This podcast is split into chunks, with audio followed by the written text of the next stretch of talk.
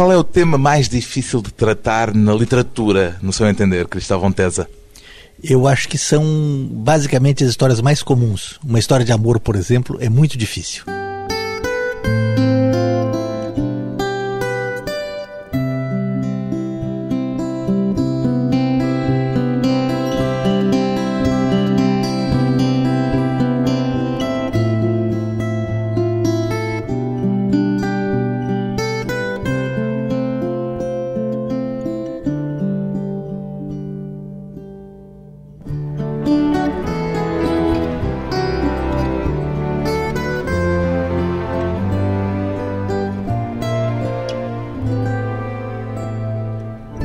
Cristóvão Tesa, 56 anos, escritor, acredita na literatura como possível forma de redenção, Cristóvão Tesa?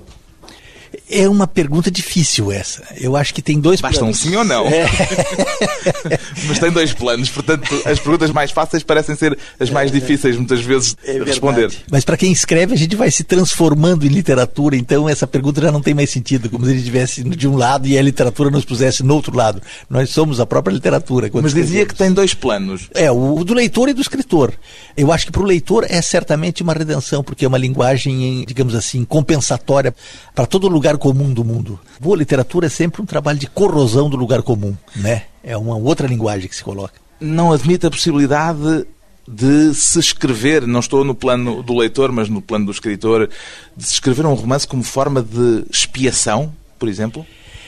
Até eu acho que é possível, mas eu, ah, para mim, o escrever é um ato como a vingança que se pratica a frio. a expiação ela é quente demais, a catarse é um momento, é- a expiação é mais um gesto da vida. A literatura ela, ela está num outro limiar. Ela e é, preciso também o escritor defender-se do que é demasiado a quente. Então, Exatamente, eu acho que você pode representar o fogo da catarse, da expiação, mas é uma representação feita à distância, né? Ela é uma imagem, não é a coisa em si.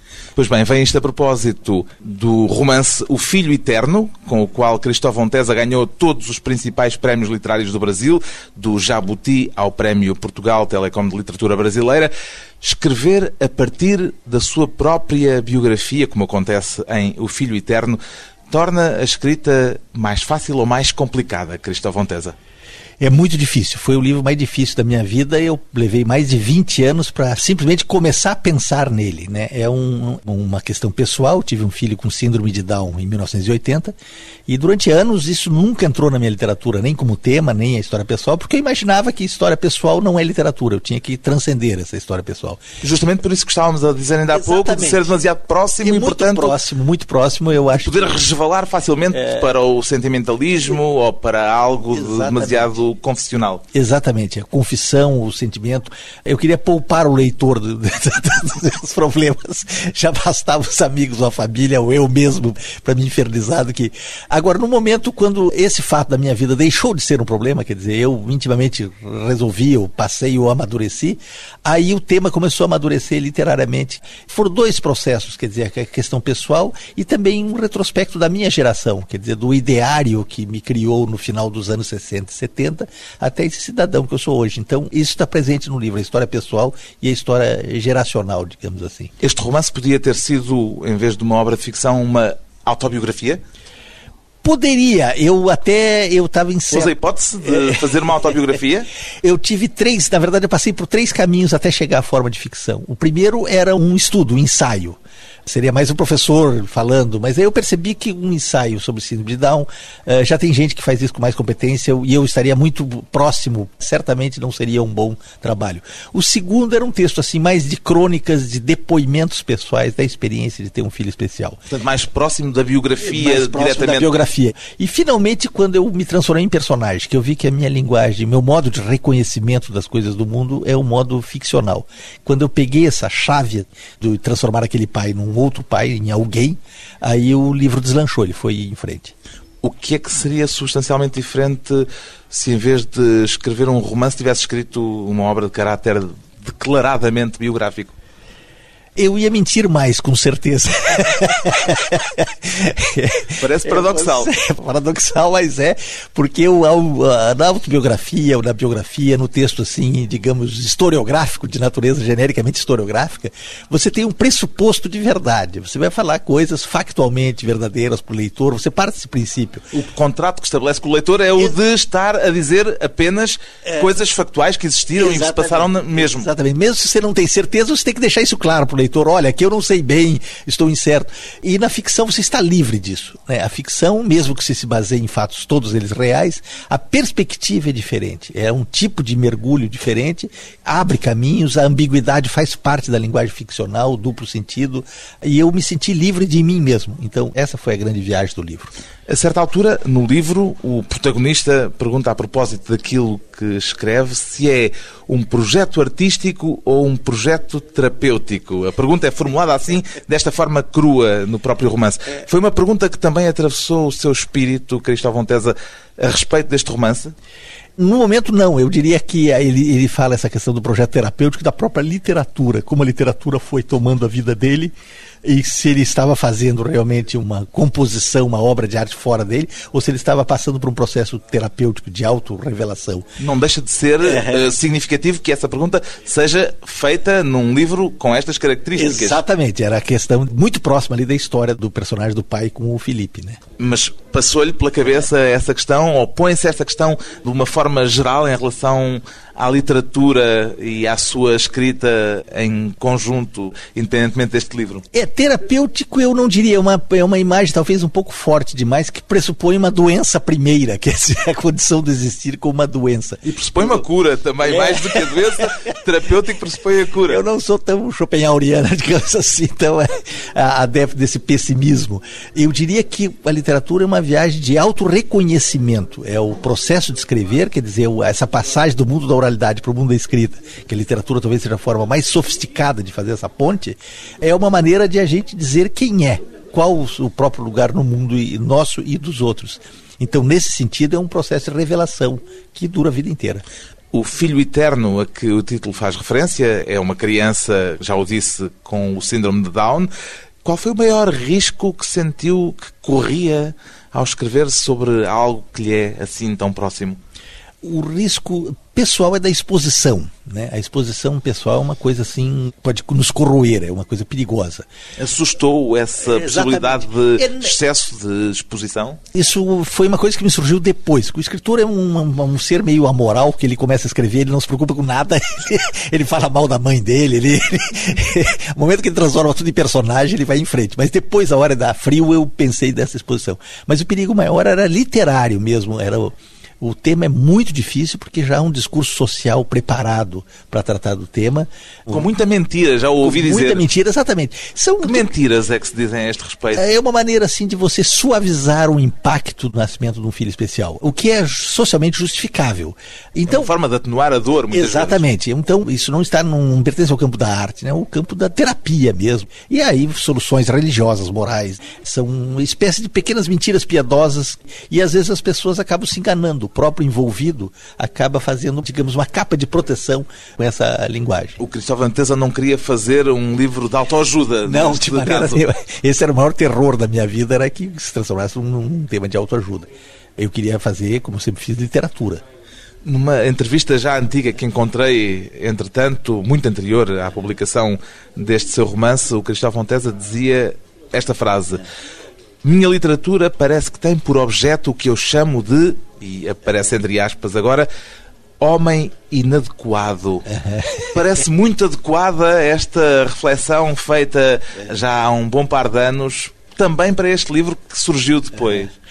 É verdade. Essa questão do homem inadequado. O filho é... eterno é isso também? Também, certamente, de uma forma muito intensa, né? Não propriamente o filho, mas o pai que é o inadequado. Sim, neste caso, é, o que é curioso sim. é que a inadequação é, é. muito do pai é. em função ou em relação com aquele filho. Isso. É um discurso do século XX também. Quer dizer, a literatura do século XX se debruçou sobre a inadequação o fato de que você não tem nada pronto, que o destino, a vida é uma construção pessoal, as coisas estão jogadas ao acaso e você tem que dar um sentido a elas.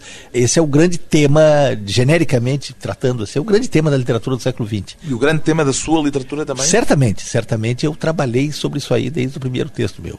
O aspecto talvez mais perturbante deste romance é a dificuldade que nós encontramos de aceitação daquele filho por parte daquele pai. Não hesitou em escrever e em descrever esses sentimentos de uma forma tão crua? Não hesitou em momento nenhum, Cristóvão Tesa? Não, eu no momento de escrever, eu, como eu disse, eu sou meio autista. A cena, o poder da situação era muito mais forte, quer dizer, o escritor é um ser cruel, escrever é um exercício de crueldade, eu costumo dizer. Você não pode ter piedade dos personagens nem da situação, você tem que ter intensidade dramática, quer dizer, no meu caso, o tipo de intensidade, e aí você não mede nada. É preciso perder um bocadinho de respeito, no sentido eh, mais corriqueiro do termo, ao mundo que o rodeia, em certo sentido. Você se desloca, você sai do evento aberto da vida, você não está é, vivendo, você está representando a distância, e aí é um olhar é, impiedoso mesmo, ele tem que ser impiedoso. Você não... Sem pudor. É sem pudor. O, o, leitor não gosta de livro que o autor está se escondendo. Né? Você está, de certa forma, sempre uma exposição, uma maneira de dizer o que você quer dizer com a maior crueza, com a maior força possível. Mesmo nos momentos sutis, delicados, em tudo aquilo que é poético, você não pode mentir. Um crime que a literatura não pode cometer. A literatura tem de dizer a sua própria verdade. Depois de um breve intervalo, vamos regressar com o escritor brasileiro Cristóvão Tesa e as memórias do período revolucionário em Portugal.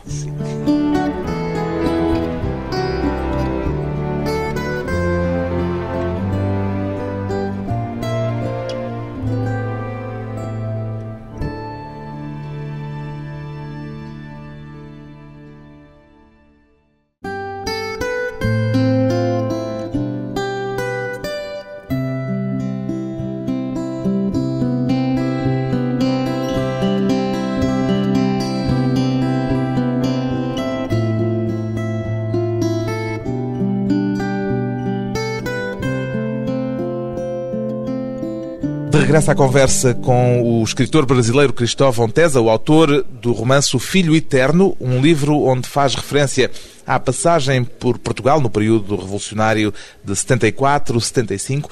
Qual é a imagem mais nítida, Cristóvão Tesa, que guarda desse tempo agitado?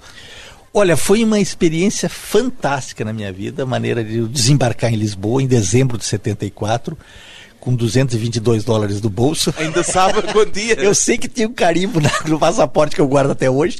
E só com a passagem de vinda naquele tempo era um tempo tão inocente que você viajava só com a passagem de vinda e deixava Ninguém punha problemas. Não lhe diziam se já tinha alojamento. É, e eu fui para Coimbra sem saber onde ficar. Fiquei hospedado numa pensão maravilhosa lá. Mas e... qual é a imagem mais forte que guarda desse período? É de alguma confusão? É de liberdade política. Porque eu vinha de uma ditadura muito pesada no Brasil. É, a gente estava saindo do governo Médici, que foi o pior momento.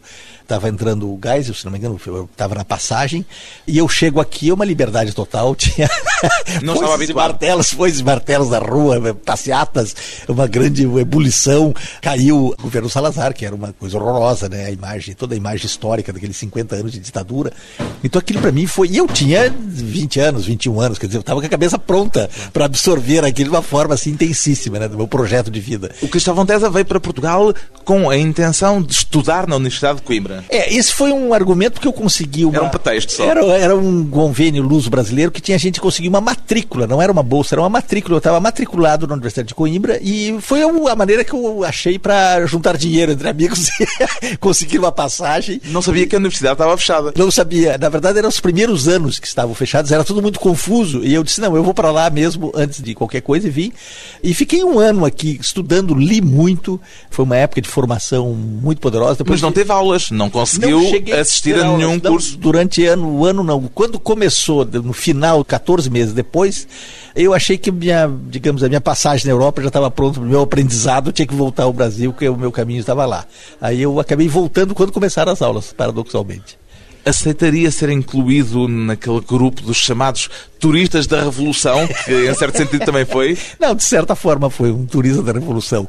Não assim no sentido leviano do termo, porque eu era, digamos, eu tinha um projeto existencial muito amarrado literariamente, jovem. Já queria ser escritor na altura, já sabia era, que já, era o seu desejo eu, de realização pessoal. Eu escrevi nessa pensão da Afonso Henriques, número 15, que eu me lembro, Coimbra, lá naquele, na Água Furtada, o primeiro livro de contos meu, A Cidade Inventada. Nunca mais voltou a Portugal? Não, nunca mais voltei, voltei agora e quero ir a Coimbra essa semana para rever a cidade. E para rever também essa pensão a ah, Certamente vou subir lá o Pegarão Elétrico, vou subir e vou lembrar daqueles tempos. Chegou a participar em manifestações nesse período? Eu participei porque tinha um colega meu, embora eu fosse um pouco cético com relação a isso, que começasse, era o meu começo assim de deslocamento com relação ao movimento comunista, mas como todo mundo naquele tempo de boas intenções, tinha irmão comunista na família, tinha era o paradoxo de que os comunistas queriam se livrar, né? Estava atrás de uma calça jeans e nós queríamos o paraíso socialista que estava desabando.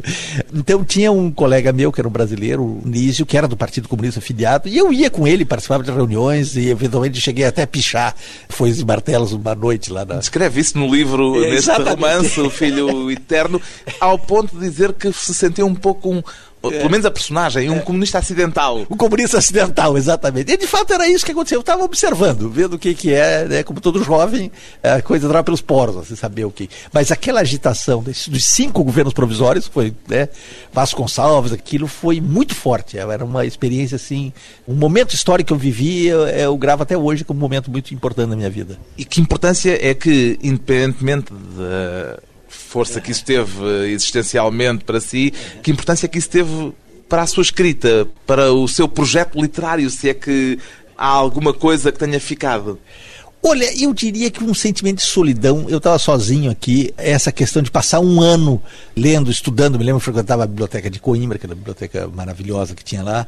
Era uma coisa subjetiva, assim, que marcou. Marcou aspectos importantes do meu modo de ver a literatura. Uhum. Foi uma grande época da minha vida. A leitura em Coimbra de O Homem Revoltado ou de A Origem da Tragédia de Nietzsche. A tragédia do Nietzsche, exatamente. Camus, O Homem Revoltado. Isso, eu lia tudo lá na biblioteca da. Foi marcante. Foi marcante, era um momento que eu estava me situando no mundo. O que ao mesmo tempo me parece também quase inverosímil é, é com manifestações na rua, Exatamente. com uma ebulição social tremenda, alguém trancando-se na biblioteca da universidade a ler a origem da tragédia Exatamente, do Nietzsche. Exatamente, a origem da tragédia. Eu tinha uma relação forte com o teatro, eu comecei na vida artística, digamos. Os primeiros textos que eu escrevi foram textos de teatro, e isso me interessava muito, era a questão do teatro possível. E era interessante que os anos 70 não foi uma geração cínica. A gente acreditava profundamente nos próprios sonhos, para o bem e para o mal. Né? Às vezes isso dava tragédias terríveis, mas de outra forma não. É uma geração bem diferente da geração dos anos 80, 90, bem mais pragmática, né? Eu era um sonhador. Quando é que entrou o ceticismo nesse sonho, a corroer esse sonho, no seu caso? Não, eu diria que eu continuo aquele mesmo. Não tenho uma relação cínica ou relativista com a vida, né? Eu, eu digo que... ceticismo, não digo Ceti... Ah, cinismo. Ah. Não, de, de, cético. Eu sempre tive um, um, toque cético, assim, uma certa desconfiança, um pé atrás com relação às coisas. Mas eu acho que com o amadurecimento, depois dos anos 80, com meus primeiros romances, isso aí se desenvolveu. E foi um momento assim histórico, por exemplo, a importância daquele que eu vi da Revolução dos Cravos, olhando retrospectivamente, porque toda a mudança da Europa que veio depois, inclusive a queda do Muro de Berlim, começou em 74 aqui em Portugal. Foi uma virada de maré na história europeia. Nessa altura, escreve o primeiro livro em Portugal. Quando é que publica pela primeira vez? Em 79 esse livro saiu no Brasil. Portanto, demorou ainda cinco anos até Isso, conseguir encontrar a editora. Exatamente, é. Estava no aprendizado. Eu escrevi um conto que chama-se Os Telhados de Coimbra, que talvez foi o meu primeiro texto maduro, foi publicado na revista Escrita e agora foi republicado numa coletânea da editora Record no Brasil, que se chama Os Telhados de Coimbra, de 75.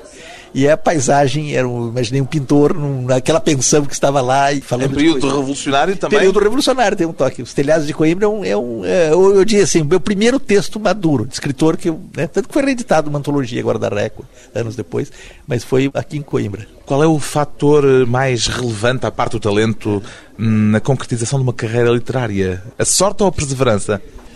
Olha, um pouco de duas Sorte todo mundo precisa ter um pouco, né? a sorte faz parte.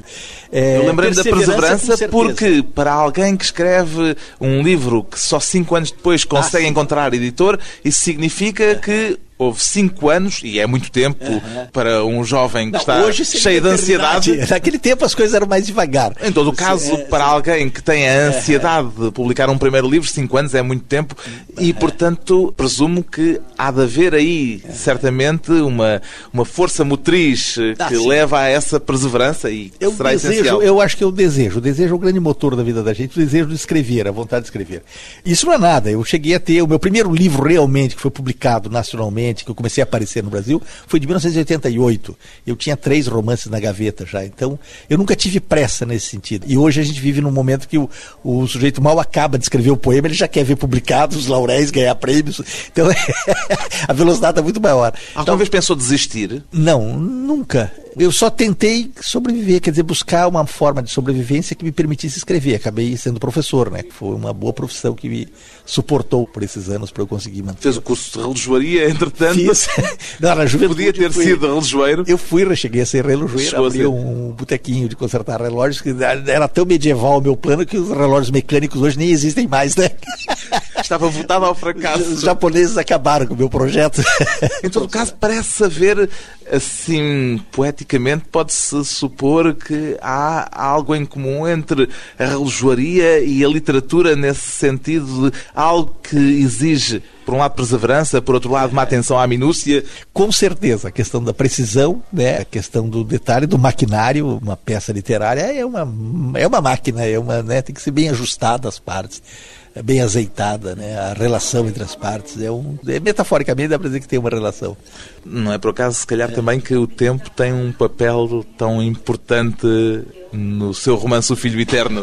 O tempo é uma presença muito forte no livro e na vida, né? Que agora, depois dos 50, a gente começa a pensar mais sobre o tempo do que os jovens são todos eternos. Eles não. um momento o tempo começa a dar a sua medida. Talvez escrever seja uma grande forma dar resposta à metafísica do tempo, né?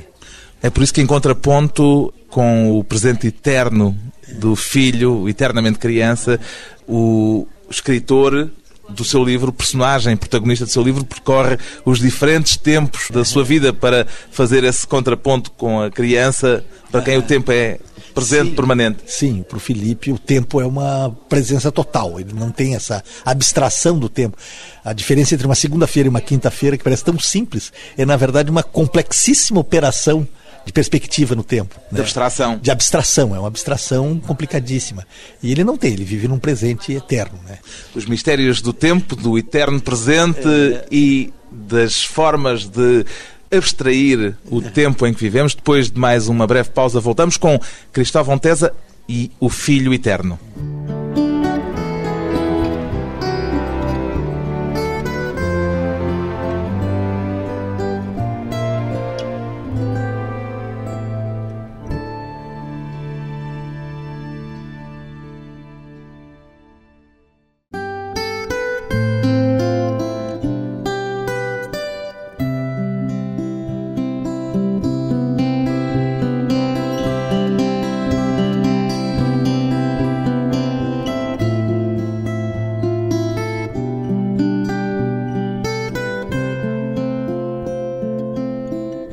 Convidado hoje para a conversa pessoal e transmissível o escritor brasileiro Cristóvão Tesa, o autor do romance O Filho Eterno, com o qual ganhou todos os principais prémios literários do Brasil. Como é que o seu filho reagiu, Cristóvão Tesa, ao saber que ele próprio é personagem de um romance do pai, em certo sentido? É, as pessoas sempre me perguntam isso, até perguntam assim, como é que você conseguiu escrever, dizer o que você disse, se o teu filho ia ler. O livro só tem essa forma, só tem esse modo, porque o, fi, o meu filho não tem abstração da leitura. Ele não lê. O máximo que ele consegue é ler nomes de time de futebol, algumas palavras, o nome dele, mas ele não tem a linguagem suficiente. A própria noção de passado, presente, conjunções, é uma linguagem, a gramática dele é uma gramática mais básica.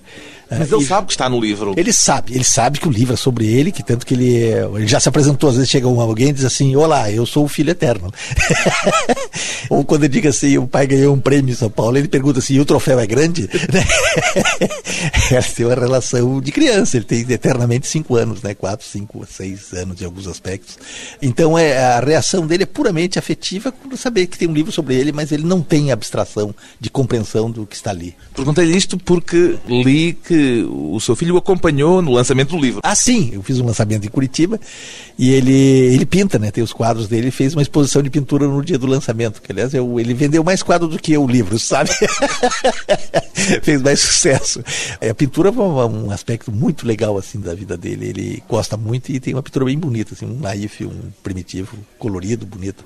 E ele chama-se Felipe como o filho eterno do seu romance? É, eu, um dos detalhes que eu pensei no livro foi de mudar o nome dele, eu, mas eu achei que o fato de ele ter o nome dele mesmo ia me dar um lastro de realidade, uma certa medida que era importante para o livro.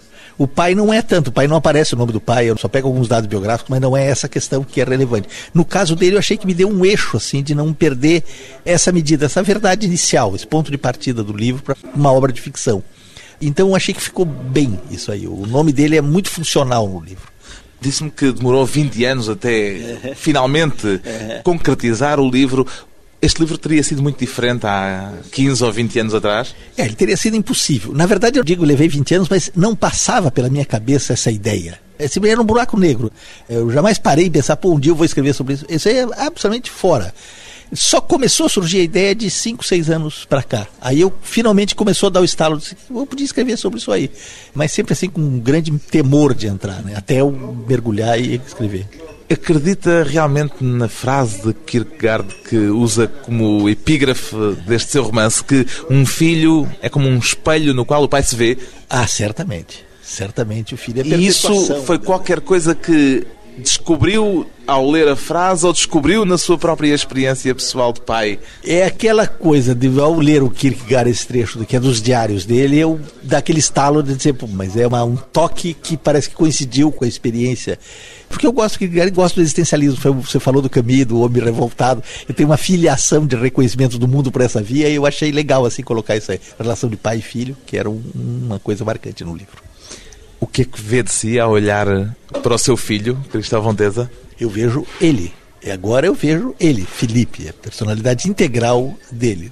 Tirei aquela, digamos assim, aquela. Um estresse. Aquele estresse social terrível de você ver o, o representante social, aquela coisa que ele tem que ser, né? E ele é integral, ele nunca teve problema. O problema Justamente quer dizer é. que então foi ao pôr em causa a frase do Kierkegaard, e era por isso que eu estava a trazer a frase do Kierkegaard à conversa, que a sua relação com ele e consigo também uhum. acabou por se normalizar, digamos assim. Perfeitamente. É, é, Portanto, ao não o ver como apenas uhum. um espelho. Você tem que. É, é isso que aconteceu comigo. De repente você tem outras vias de contato, quer dizer, a via afetiva, por exemplo, com ele, a via da pintura, a via do próprio futebol, da convivência do futebol. Quer dizer, tem uma comunhão aí extraordinária que não passa para aquelas que seriam as tradicionais. O Atlético Paranaense é, é um bom time. ele já foi melhor ontem, ainda ontem perdeu um jogo no começo do Brasileirão. É porque tem um papel importante um neste papel livro e tem um papel importante para o Felipe, para a personagem é. e presumo também para o seu para filho. Mim também eu gosto muito de futebol. O futebol é minha reserva de irracionalidade, né? Eu sou um torcedor absolutamente irracional e irreconhecível. Não recomendo a ninguém me ver torcendo. Quer dizer que normalmente tenta ser uma pessoa racional.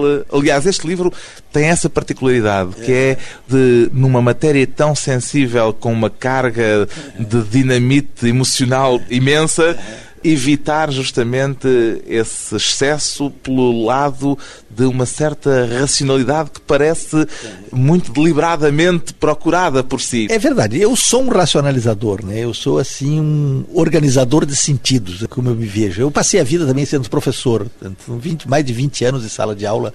Isso te dá uma certa domesticação, assim, você precisa organizar o mundo. E a minha cabeça é de um organizador. Eu sempre fui racionalizador. Por isso que eu brinco que o futebol é o lado que eu fico completamente irracional. Às vezes eu. É a forma de se libertar depois é de toda essa carga. Aquela pequena catarse emocionais que a gente tem, o futebol me dá, mas de outra forma eu sou um, um grande racionalista.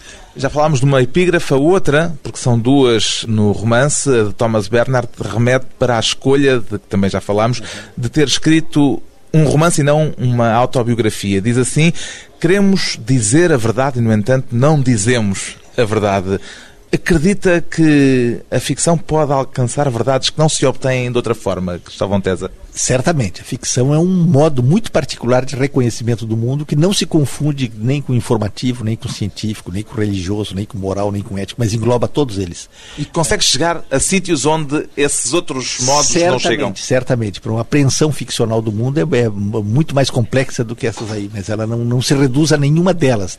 A ideia de verdade de ter uma coisa definitiva, sólida, fechada, basta começar a escrever para ver que isso aí vai sendo demolido né, pela ficção. Será esse o triunfo da arte?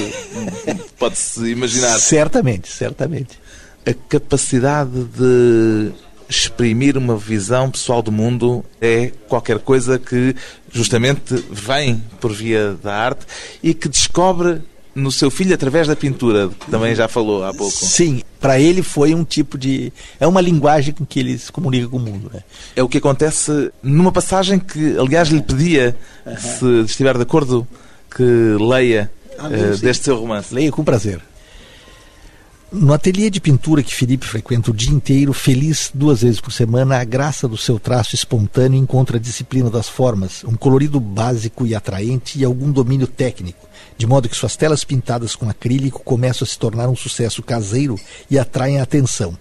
Todos os meses, orgulhoso, ele mostra a carteira com dinheiro das vendas, sempre com planos mirabolantes de ficar rico e comprar o mundo. Ou, a falta disso, comprar mais uma camisa do Atlético, o que dá no mesmo. Para ele, comprar um carro, um pacote de figurinhas ou uma camisa é a mesma coisa. Tudo é teatro. Atitudes que mimetizam o que ele vê e ouve e se transformam em puro gesto, desprendido de sua rede utilitária original. Exatamente o que acontece com a pintura, parece. Pintar seria menos a realização de um projeto pessoal, o que não faz sentido nenhum para a criança eterna, e mais o cumprimento de um papel social, um lugar que se ocupa e que nos define. Como em tudo que se aprende a dominar, a domesticação do seu traço não se faz sem uma ponta de perda, as consequências do ensino, e o pai, paranoico, muitas vezes imagina que o filho está sendo ajudado mais do que devia. Uma bobagem completa o que ele foi percebendo ao longo dos últimos anos. Por exemplo, o menino ainda não tem a sintonia fina dos dedos, na verdade, maturidade neurológica, para desenhar com pincel os contornos sutis entre os objetos do quadro, que é sempre basicamente um desenho colorido, como quem flagra e isola um instante de uma história em quadrinhos. Os contornos ficam grossos, às vezes impacientes, irregulares, manchados, e com frequência a paciente professora faz esse trabalho por ele, o que inquieta o pai, obcecado pela ideia de absoluta autoria, tão inacessível à cabeça do menino toda a teia de referências culturais que define o sujeito, o indivíduo inalienável, como entidade isolada numa redoma, o suposto proprietário de si mesmo, quanto qualquer outra abstração semelhante. A preocupação com a autoria não faz o mínimo sentido para a criança. Para quem pintar é uma atividade prazerosa compartilhada com os colegas, uma brincadeira socializada e um visível orgulho pela tarefa bem feita. O que ele sente pelo encanto sincero que seus quadros provocam. O principal, o que realmente interessa, o que é uma bela conquista, o pai Caturro começa a perceber, é que a pintura do filho vai além do mero artesanato repetido de formas. Ele já tem um estilo, uma marca inconfundível que vem do desenho e passa à pintura.